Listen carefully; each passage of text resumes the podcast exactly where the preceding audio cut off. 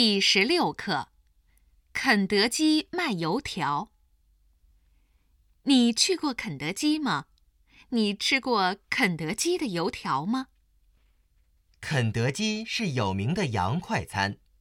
从2008年1月开始，肯德基的早餐有了油条，一种中国的传统食品。对肯德基卖油条这件事，人们有不同的看法。有的人说，肯德基卖油条也可以，这样我们吃早餐就多了一个选择。但有的人说，肯德基卖油条，我总是觉得有点奇怪。中国饭馆做的油条应该更好吃。还有的人说，肯德基的油条三元一根，太贵了，应该便宜点儿。